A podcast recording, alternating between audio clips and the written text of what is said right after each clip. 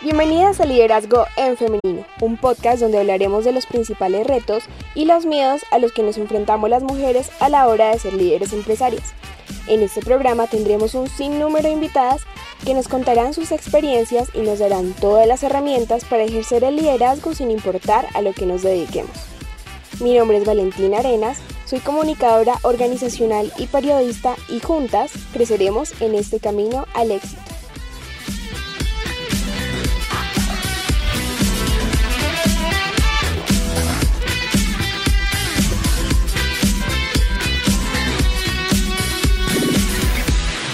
Quiero empezar dándoles la bienvenida a esta segunda temporada de liderazgo en femenino.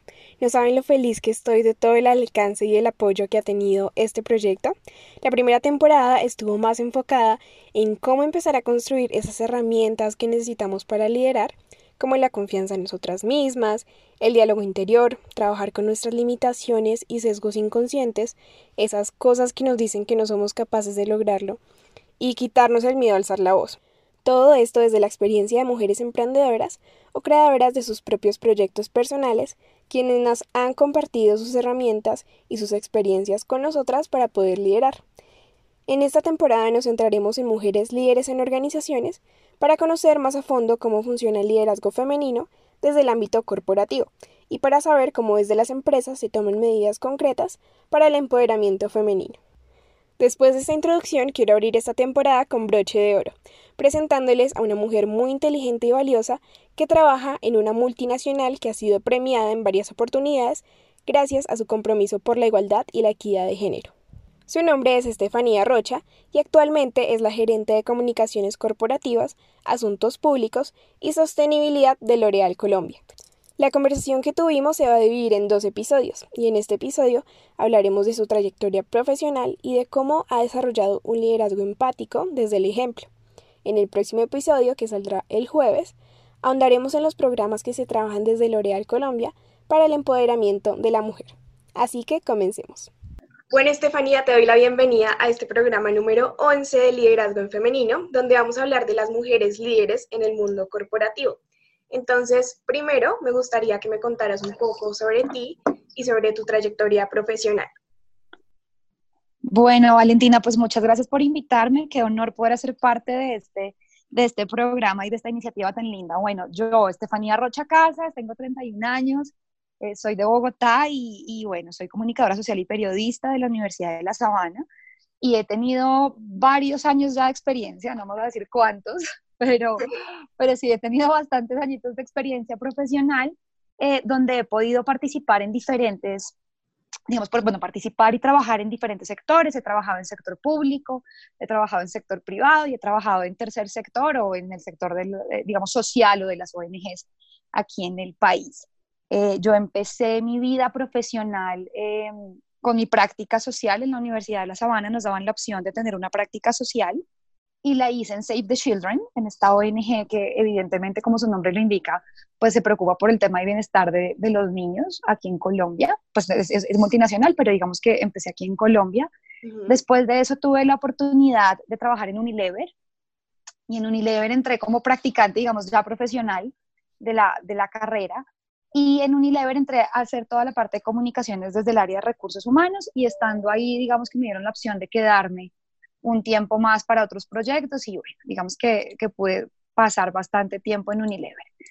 Después de eso, eh, continuando con mi, con mi trayectoria, pude, eh, digamos que tomé la decisión de, retirarme y empezar a trabajar eh, en el gobierno nacional, en una empresa, bueno, en una empresa, no, en una agencia del, del gobierno de presidencia de la República que se llamaba ANSPE, que era la Agencia Nacional para la Superación de Pobreza Extrema y ahí digamos que me, me, dediqué a trabajar en temas de pobreza extrema y de, de equidad en, en, el país por un tiempito también y después de ahí me llamaron a, a ofrecerme una buena oportunidad en la Fundación Corona, fundación que adoro con el alma, y, y, bueno, y ahí volví, digamos, al tercer sector, al sector de fundaciones, a montar el área de comunicaciones. a estructurar toda la estrategia de comunicaciones de la fundación y de los programas. Y estando muy feliz en la fundación, me llaman de Cemex Colombia, eh, esta, esta, empresa de cementos mexicanos, un tema completamente nuevo para mí, para, para ofrecerme una posición en el equipo de comunicaciones en la compañía, que era una, una, una, digamos, una propuesta bastante interesante, teniendo en cuenta que igual yo en ese momento ni estaba buscando trabajo, estaba muy feliz en la fundación, pero pues son esas oportunidades que a veces se presentan y uno, y uno decide tomarlas. Y me fui para Cemex, a, ser la jefa de comunicaciones corporativas, manejando todo el tema de comunicaciones internas. Y ya después en CEMEX, buscando también otras oportunidades, se me abre esta linda y hermosa oportunidad en la que estoy hoy en día, que es L'Oreal Colombia, que estoy como dirigiendo todo el área de comunicaciones, de asuntos públicos y sostenibilidad para, para L'Oreal en el país desde hace ya tres años que parecen más, pero son tres. Ese es un poco el resumen ejecutivo de lo que he sido yo a nivel profesional y lo que he hecho con, con mi carrera. Wow, súper chévere. Y ahora que nos cuentas un poco de tu trayectoria, cuando estabas estudiando tu carrera, ¿cómo fue que te empezó a interesar todo el tema corporativo? Pues mira, fue, fue bastante interesante porque la comunicación, digamos que te da varias opciones de, de desarrollo de tu, de tu función, ¿no? De, de, la labor del comunicador en una organización o en el o en los medios de comunicación. La verdad, para serte muy honesta, a mí nunca me gustó mucho el tema de medios de comunicación. Yo trabajé en radio en la universidad y me gustaba muchísimo, pero siempre sentí que ese no iba a ser mi fuerte. Eh, y cuando ya entro yo como en quinto semestre, ya ni me acuerdo muy bien en qué semestre fue, hacer todo el tema de las profundizaciones que te dan en la carrera, entendí y digamos que conocí la comunicación organizacional y me enamoró, o sea, me pareció absolutamente maravilloso saber y entender el rol que puede tener un comunicador en una empresa, porque claramente yo siempre, digamos, viéndolo desde mi experiencia con mis papás y bueno, con toda mi familia, pues el comunicador era en ese momento para mí era el que presentaba noticias, ¿sabes? Como en ese momento era como el, era, era súper sesgada mi visión sobre mi carrera. Pero cuando empiezo yo a entender todo lo que puede hacer un comunicador en una compañía, dije, bueno, esto es lo que yo quiero hacer, pero pasado mañana, o sea, ya quiero trabajar en esto y me empezó a gustar mucho el tema de la comunicación corporativa por eso. Y, digamos que, bueno, parte de eso también fue que decidí hacer todas mis profundizaciones en esta parte de, de la organizacional, de la comunicación organizacional, pero a la vez también eh, conocí la comunicación para el desarrollo, que es todo lo que tiene que ver con temas de sostenibilidad y responsabilidad social y, bueno, todo lo que viene siendo eh, la palabra como tal de desarrollo social. Y entonces esos fueron mis dos grandes amores en la universidad, mis dos, mis dos pasiones dentro de la carrera, la comunicación organizacional y la parte de comunicación para el desarrollo. Entonces ahí fue cuando dije, te digo que esto fue por ahí en quinto semestre, cuando empecé a ver las materias y dije, bueno, aquí fue, esto es lo que quiero hacer de pronto toda la vida, no sé, pero por lo menos sí gran parte de ella. Wow, súper chévere. No, a mí me pasó algo muy curioso también como tú, porque yo entré a la carrera pues teniendo en cuenta que hay muchas variantes para, para ser comunicador pero me gustaba mucho también el ámbito organizacional y vi una clase que se llama responsabilidad social y desde ahí también me empezó a enamorar mucho más ese ámbito. Pero digamos que en ese punto, y ahorita que ya estoy a punto de graduarme también, cuando tú te graduaste, quisiera saber si ya tenías claro como qué empresas querías trabajar o lo que querías hacer, porque uno llega como a un punto en su vida que dice como, o sea, me gusta esto, pero no tengo ni idea en qué quiero trabajar. Pues mira que fue un poco complicado, ¿vale? Porque yo no tenía ni idea en qué quería trabajar, efectivamente. efectivamente, lo que te digo, bueno, a mí digamos que me abrió la visión, también un poco la experiencia profesional, digamos, la experiencia de la práctica, perdón, que te cuento que nos daban en la, universidad, la opción de tener una práctica profesional y una práctica social. Eh, y cuando yo hice mi práctica social y tuve la oportunidad de conocer tantos temas, pues valga la redundancia, sociales del país con, de la mano de Save the Children, yo tuve la oportunidad de irme para Tumaco con ellos a conocer la realidad de allá y poder ayudar de cierta manera desde el área de comunicaciones, eh, montando una emisora con las, con las escuelas locales, ¿sabes? Como que dije, esto es lo que yo quiero, esto es lo que yo quiero y yo me quiero dedicar 100% en mi vida a todos los temas sociales. Y en ese momento ese era mi, mi foco. Pero eh, después entro a la práctica profesional y me doy cuenta el, digamos, el nivel de, de alcance que tiene un comunicador organizacional eh, o un comunicador social pues en una organización y dije, esto es lo que yo quiero. Entonces, a mí me pasó que yo quería todo cada vez que lo veía. Entonces, claro, al comienzo fue muy difícil porque yo, digamos que cuando, cuando tú haces la profundización, digamos que tú ya que lo estás haciendo ahora y entiendes un poquito más, eh, cómo funciona todo el proceso de lo que puede hacer un, comunicador, pues claro, hay un, hay un sinfín de posibilidades. Y yo creo que, que digamos que puede ser afortunado o desafortunadamente, dependiendo de la, de la parte como lo veas. Esa opción que a ti te dan las universidades de tener una práctica profesional también marca un camino que tú quieras. Yo tengo muchas amigas que hicieron su práctica profesional en medios de comunicación y a los seis meses dijeron, odio esto, no quiero trabajar más en, en, en un medio y me voy a trabajar a la organización, ¿sabes? O hay gente que tiene una práctica profesional absolutamente exitosa, por ejemplo, como es mi caso, que yo amé mi práctica profesional en Unilever, que me pude quedar después dentro de la compañía vinculada casi dos años después, eh, que te da ese gusto y ese amor por ese trabajo que estás teniendo. Entonces yo creo que depende de cómo lo veas, eh, pero sí digamos que algo que yo tenía claro es que cuando tomé la profundización o cuando decidí enfocar mi carrera en la parte organizacional, en la parte de comunicación para el desarrollo, lo que yo tenía claro es que fuera lo que fuera a ser, donde fuera a hacerlo, iba a ser enfocada en esos dos frentes, o en desarrollo social o, en responsabilidad social, pues, o en la parte de, organización, de, digamos, de, ya más corporativa. Entonces ahí fue cuando, cuando pues uno está en su, en su clase de práctica profesional, cómo se hace una hoja de vida y bueno, todo esto que te van explicando, que uno dice, esto está medio chistoso, pero finalmente funciona. Eh, ya tú empiezas a mirar y a perfilar de pronto qué organizaciones o qué empresas quieres empezar a trabajar.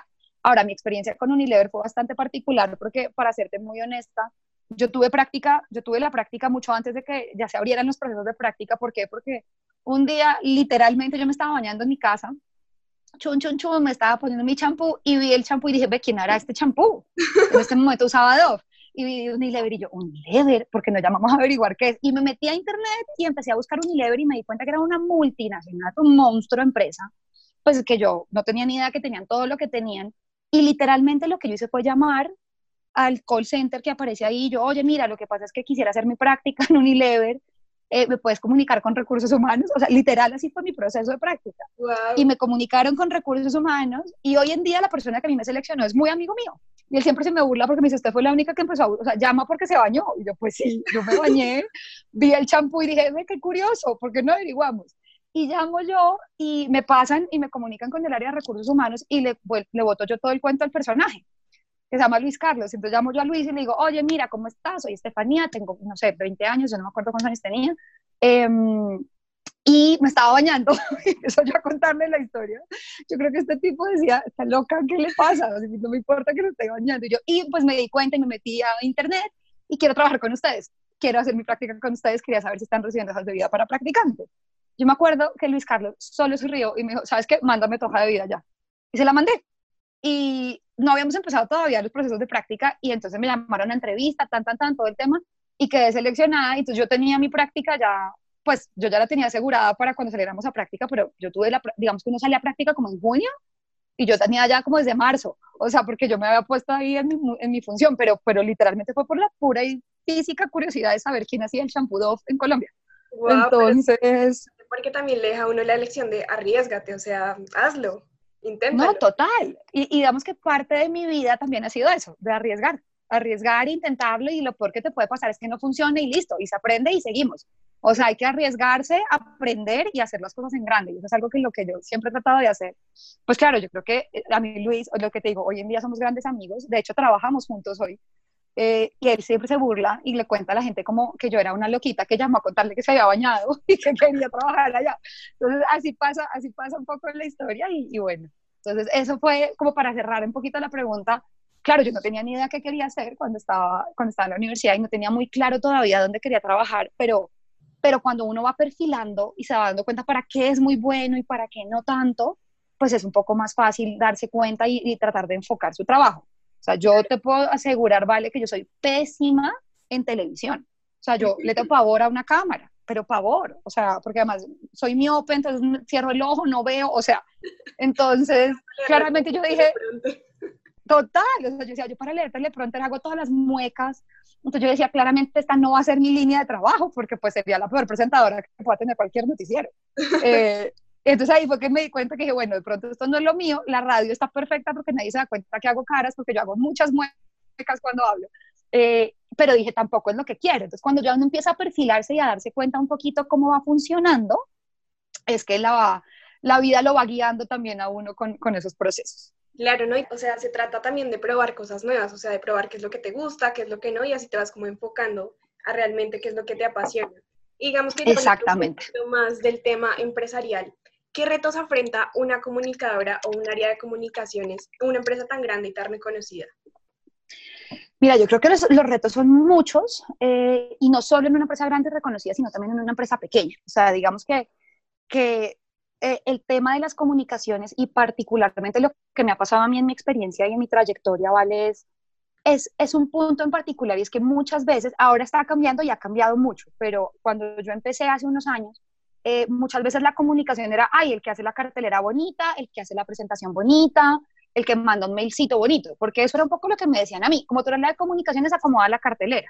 Y yo, no, amigos, yo hago más cosas que una cartelera bonita. Claramente me va a quedar divina, pero no es lo que yo hago. Eh, y porque todo lo que yo hago lo voy a hacer bien, eso sí, sea la cartelera o sea un comunicado. Digamos que era mi, mi motor y mi, mi, mi, moto de vida, pues hacer lo que, o sea, hacer lo mejor que puedo con lo que tengo. Siempre he tratado de hacerlo. Sí. Eh, pero, pero siempre me, me tocaba a mí como tratar de, de, de resignificar mejor la función del comunicador en una empresa, aunque lo que te digo, ha cambiado muchísimo afortunadamente, pero al comienzo era muy como, como el bombero que apaga incendios, de oye, es que tenemos este problema, solucionemos y tú eres la comunicación y si tú debes saber, o tenemos este lanzamiento de este producto y no tenemos ningún medio citado al evento, cita los medios, o tenemos este problema con este periodista, soluciona, ¿sabes? En algún punto al comienzo era muy bombero eh, el tema de, de, mi trabajo en una, en una compañía o en una organización. Ahora eh, ya no tanto, ahora ya es como de un de un aliado estratégico, de lo que nosotros llamamos como un business partner. Y es, si tú me involucras a mí, si tú involucras al área de comunicaciones desde el inicio de tu proyecto, ya sea el lanzamiento de un producto, eh, no sé, un, un proyecto nuevo, de una gestión nueva que vayan a hacer dentro de la compañía grande o pequeña que sea, es mucho más fácil que tengas toda la estructura de comunicaciones desde el comienzo, para que al final vaya alineada con lo que tú quieres comunicar. Porque si tú, me, si tú involucras a un comunicador desde el comienzo en tu proyecto va a tener toda la información y te va a decir, mira, creo que este puede ser un hito importante para contarle a tus stakeholders internos o externos. Creo que esto puede representarnos un riesgo reputacional. Creo que esto sí o sí tienes que contarlo a medios de comunicación. O sea, una cosa es que cuando tú estás desde cero, desde, el, desde, digamos, desde el comienzo, desde el nacimiento o desde muy temprano en la creación o en, la, en el ensamble de todo un proyecto o de un proceso, a que si llegas al final que medio te botan la información que tú a veces ni entiendes, porque a veces pasa, y te dicen, bueno, ayúdame con este comunicado. O sea, eso además es un retrabajo que es mucho más complejo.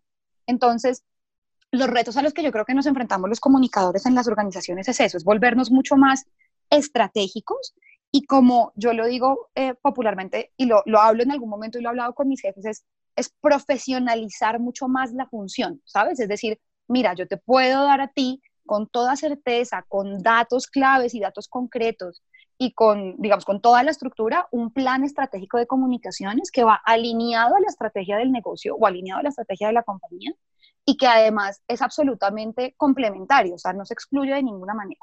Entonces, el reto principal, yo creo que a lo que nos acercamos nosotros es a volver mucho más profesional nuestra función, eh, que yo creo que se ha venido haciendo con el tiempo y digamos que para nadie es un secreto que con la coyuntura actual que se está viviendo en, no solamente en Colombia, sino en el mundo, por ejemplo, pues de esta pandemia, los comunicadores nos hemos valorizado, nos hemos valorizado mucho porque es estar en contacto constante con nuestra gente, es poder contar qué está pasando, qué está haciendo una empresa, una organización, una fundación o una compañía, no solamente al interior, sino también al exterior de la misma. Entonces, es ese reto de volvernos mucho más estratégicos, eh, dejando de lado y, desmitificando ese de el, el comunicador, lo que hace son las carteleras bonitas y manda mailcitos lindos, que eso es lo que pasa en muchas compañías. No, y además también que nos tengan en cuenta que somos también un trabajo conjunto con otras áreas de la compañía, ¿no? O sea, que podemos trabajar conjunto a los de marketing, conjunto a los de publicidad y que somos igual de importantes porque para nosotros también es fundamental entender al cliente y que, cuáles son sus necesidades. Así es, vale. De hecho, yo siempre algo que, le digo a mis equipos con los que trabajo y, con lo que, digamos, a lo largo de, mi vida profesional que he podido tener y formar gente también, es, nosotros somos un área transversal a toda la compañía, porque desde finanzas hasta operaciones, hasta ventas, hasta recursos humanos, necesitan comunicar lo que hacen. Entonces, cuando tú entiendes el valor que tienes como, como, como área o como función, que es el tema de comunicar, si, no, si tú no cuentas lo que haces, la gente no lo sabe. O sea, tú tienes las, organizaciones, las personas, las compañías tienen la necesidad de comunicar lo que se está haciendo para que uno los conozcan, dos, generen reputación, tres, generen confianza, generen, eh, no sé, sabes, como que finalmente el tema de comunicación es exacto, está, está transversal a todas las áreas de la compañía, en todos los momentos de la compañía.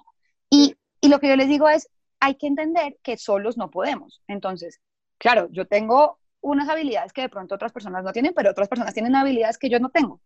Entonces hay que trabajar en equipo y hay que trabajar en conjunto. Y eso es lo lindo que tiene la comunicación y que tienen áreas transversales como las nuestras, o por ejemplo como el área de recursos humanos, que, que podemos articularnos con todas las áreas, entendiendo la realidad de cada área para poderla contar de una manera mucho más sencilla a todo, a todo ya sea al personal de la compañía internamente o a los stakeholders externos, ya sean medios de comunicación, aliados estratégicos, entidades gubernamentales y demás. Entonces, sí, efectivamente, lo que tú dices es cierto, uno no puede trabajar solo y hay algo que también yo siempre he pensado en mi vida y es que uno siempre tiene algo que aprender, pero también algo que enseñar.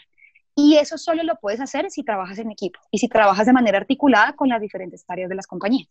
Claro, no, y además que todo tiene que estar como alineado a una estrategia. Nosotros no hacemos, o sea, comunicación porque sí, sino que todo tiene que estar muy bien pensado, con unos indicadores bien exactos, o sea, todo tiene que estar muy bien, muy bien organizado, porque también tiene que ver con una estrategia. Exactamente, tú tienes que, que entender, digamos, desde la comunicación, eso es algo que a mí me digamos, me, lo fui aprendiendo también sobre la marcha, obviamente en algún momento en clase de comunicación organizacional me lo tuvieron que haber dicho, pero cuando uno lo empieza a vivir es que lo, lo, lo, hace mucho más real y lo entiende mucho más. Y es que era lo que te decía hace un rato, y es que la, la estrategia de comunicaciones de la compañía debe estar alineada literalmente a la, a la, estrategia de la compañía, o sea, tiene que estar alineada, tiene que complementarla, porque si la estrategia de L'Oreal es posicionarse como la empresa número uno del mercado de belleza en Colombia, mi estrategia tiene que estar enfocada a eso. Mi estrategia de comunicaciones tiene que estar enfocada a posicionar a L'Oreal como un vocero oficial en temas de, de, perdón, de belleza. Tiene que estar, tiene que estar enfocada a eh, posicionarnos como un aliado estratégico en el sector. Tiene que estar, eh, tiene que estar enfocada a, a volvernos eh, una fuente de información fundamental para los medios de comunicación. ¿Sí me entiendes? Es decir, tiene que estar alineada mi estrategia con la estrategia corporativa. Porque si no, pues no va a tener sentido nada de lo que hagas porque claramente tú tienes que medirte de la misma manera en que se está midiendo la organización. Entonces, la estrategia de comunicaciones siempre, sí o sí, debe ir alineada con la estrategia de la compañía. Bueno, y desde ese sentido, desde tu experiencia, ¿cómo ves la influencia femenina en estas grandes empresas? Mira, vale, yo creo que la influencia femenina, tanto en grandes como en pequeñas empresas, es fundamental. Afortunadamente, y L'Oreal, eh, en L'Oreal creemos que las empresas que se crean eh, y las comunidades que se crean son mucho más fuertes cuando se acepta y se valora a todas las personas, a todas las culturas, a todos los orígenes y a todos los estilos de vida. Y eh, digamos que digo afortunadamente porque gracias a, a, muchos años de trabajo, L'Oreal ha sido reconocido varias veces por, por temas de equidad de género. Y te lo digo yo que hago parte del comité directivo de la compañía. Nosotros en L'Oreal tenemos una, una, una porción importante de mujeres en cargos directivos. Y eso generalmente no pasa. Obviamente también yo creo que en este caso es por la naturaleza misma de nuestro negocio, pues porque es belleza y maquillaje. Pero más allá de eso, la influencia de las mujeres eh, creo que es fundamental en todas las organizaciones y en todos los ámbitos, no solamente laborales, sino también de las relaciones. Ahora, creo que, y yo, yo soy una completa eh, creyente, de que claramente la posición femenina y la posición masculina se complementan, ¿sabes? O sea, yo creo que hay mujeres que son absolutamente estratégicas, pero hay hombres que también lo son. Hay mujeres que son absolutamente ordenadas, pero hay hombres que también lo son. Entonces, eh, digamos que no sería justo decir, es que las mujeres sí y los hombres no, o los hombres sí y las mujeres no. Yo creo que es un tema que se complementa, pero sí siento que eh, en este punto de la vida, no solamente de, la compañía en la que yo estoy, sino de todas las organizaciones y de, de, pues de toda la sociedad, el papel de la mujer ha cobrado un rol muy importante. Ha tenido un rol mucho más relevante porque se han dado cuenta que hay cosas que también pueden hacer y que no solamente las hacen los hombres. O sea, no, es en vano que nosotros desde hace, hace muchos años no podíamos votar, por ejemplo. Y se dan cuenta que la mujer tiene voz y voto, literal. Entonces, yo creo que el rol de la mujer es, es fundamental en las organizaciones grandes y en las pequeñas también, sobre todo porque, porque te da también una visión distinta de lo que seguramente algunos hombres no pueden ver o no, o no, o no, o no ven de alguna manera. Pero también decírtelo de la manera más transparente, que yo creo que es un tema de complemento y que y que finalmente es un tema de equipo, y era lo que te decía hace, hace un rato, y es que yo creo que todos tenemos algo que aprender y algo que enseñar. Yo tengo, por ejemplo, yo tengo dos jefes. Yo le reporto al presidente de L'Oreal Colombia y le reporto a la, a la, a la directora eh, regional de, de, asuntos corporativos que maneja toda mi función. Y son, es un hombre y es una mujer. Y le aprendo a los dos lo que tú no te imaginas. O sea, porque claramente hay unos que tienen una visión absolutamente, los dos tienen una visión estratégica infinita y les aprendo y para mí son como mis gurús en muchos temas, pero se complementan un montón. Entonces yo tengo la gran fortuna de tener un hombre como jefe y una mujer como jefe. Pero también he tenido solo hombres jefes y les he aprendido muchísimo. Y también he tenido mujeres jefes y les he aprendido lo que no te imaginas. Entonces yo creo que también depende, también depende del rol que cada persona esté jugando, pero también hay que entender que, que es un tema de complemento, que yo creo que un mundo dominado solo por mujeres, pues va a ser muy complicado y va a ser muy complejo, al igual que un mundo solo dominado o manejado por hombres. Igual pasa en una compañía o igual pasa en una organización. Uh -huh. Es como ir más allá de solo hablar de liderazgo femenino y masculino, sino que todos tenemos como personas diferentes tipos de liderazgos y entonces hay que cada tipo de liderazgo y como tú dices, se complementan. Entonces también, o sea, yo creo que la importancia de la mujer en esta época es de pronto recuperar todo eso que hemos perdido en la historia, ¿no? Porque antes no podíamos hacer cosas que ahora sí podemos. Entonces de pronto eso sería como como lo importante a destacar. Digamos que cuál ha sido tu mayor aprendizaje en, en, en, el tema de liderar equipos, que cuáles crees que son las claves para liderar eficazmente un equipo. Mira, la verdad no tengo ni idea, pero, pero para serte muy honesta, yo creo que a mí particularmente lo que me ha funcionado y lo que tú dices, hay diferentes tipos de liderazgo y me encanta que lo, que lo traigas a, a digamos, a la conversación, ¿vale? Porque porque efectivamente hay tipos diferentes de liderazgo y yo creo que el que a mí me ha funcionado es un liderazgo muy humano, ¿sabes? Es un liderazgo que entiende la naturaleza de cada persona como una persona aparte, es decir, yo no puedo tener la misma fórmula para, para Juan Sebastián que trabaja conmigo que para Valentina que trabaja conmigo. Yo entiendo que Juan Sebastián tiene unos tiempos, unas formas, un criterio, un carácter distinto al de Valentina. Y para mí el liderazgo es entender a cada uno, miembro de mi equipo como su universo en particular y ayudarlo también en sus procesos. Yo creo que cada persona tiene un proceso distinto. Entonces, te doy un ejemplo. El proceso que yo tengo con mi practicante hoy en día es muy distinto al que tengo con mi, equipo, con mi miembro del equipo, que es mucho más senior. Pero los dos están en un proceso de aprendizaje distinto y yo también. Entonces, es, es el liderazgo que a mí me funciona, es un liderazgo muy humano, entendiendo cada persona, entendiendo la realidad, pues básicamente la realidad de cada uno de los miembros de mi equipo, pero también el liderazgo por el ejemplo.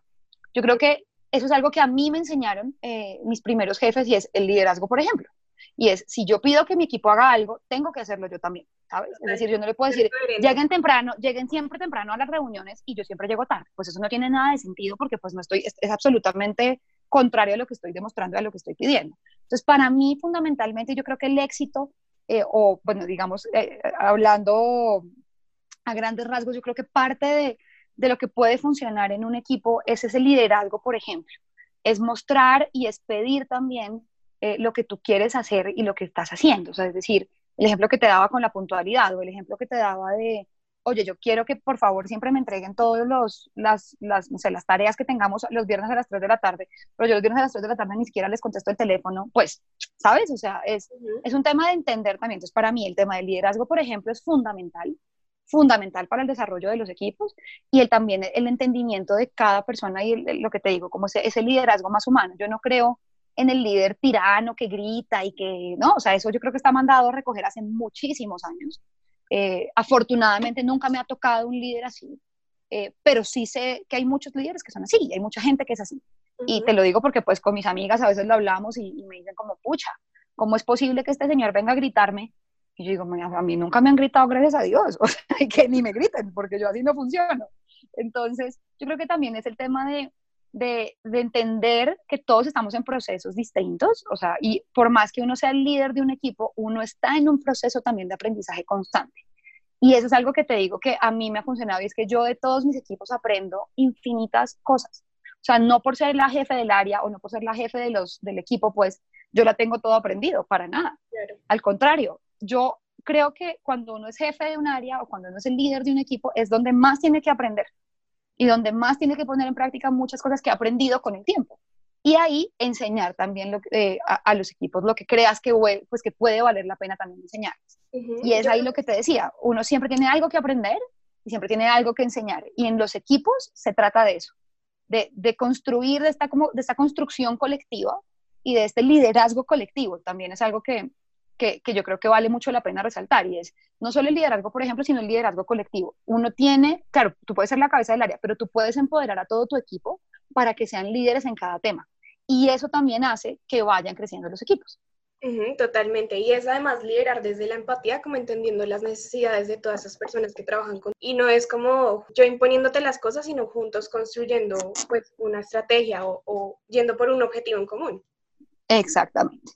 tú lo has dicho perfecto. Yo te decía la parte del liderazgo humano, pero me gusta más cómo suena el liderazgo desde la empatía. Me lo voy a copiar. pero ahora lo voy a empezar a decir así, porque no, tienes toda la razón. Realmente es eso. Es el liderazgo desde la empatía, entendiendo a cada ser en cada momento también cómo, cómo funciona y entendiendo que cada persona te aporta algo diferente a tus equipos y a tus procesos. Bueno, y en este punto finaliza esta primera parte de la conversación con Estefanía. Yo creo que una de las lecciones de este episodio es creer que nosotras podemos lograr lo que queramos y que solo debemos tomar el riesgo e intentarlo. Las invito a que estén muy pendientes de la segunda parte que saldrá el jueves, donde abordaremos más a fondo los programas que tiene L'Oreal en empoderamiento femenino. Muchísimas gracias a todas por acompañarnos y nos escuchamos el jueves en un próximo episodio.